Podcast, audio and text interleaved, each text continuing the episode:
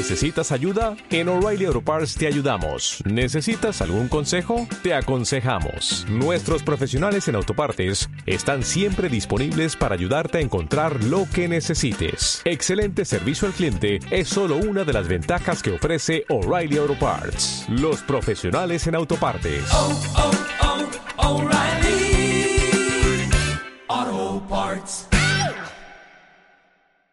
Esto es ¿Sabías que? Iremos a zonas desconocidas de este planeta curioso. Así viajaremos juntos aprendiendo. Yo soy Gabriela Barreto. ¿Sabías qué? ¿Sabías que el libro Vida en el Mississippi de Mark Twain está considerado como la primera obra presentada por un autor a su editor escrita íntegramente en una máquina de escribir? El libro fue enviado en el año 1883 y hasta esa fecha no hay constancia de que ningún otro escritor lo hubiera hecho antes.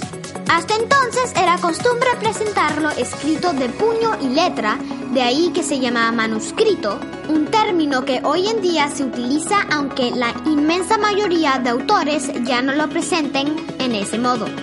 Mark Twain había adquirido una máquina de escribir Remingschkolch Glidden en el año 1874 y pagó por ella la friolera de 125 dólares de la época.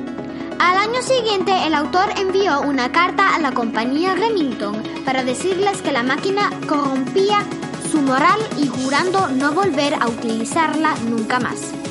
Por lo visto fue un calentón momentáneo, ya que ocho años después presentó Vida en el Mississippi íntegramente escrita a máquina.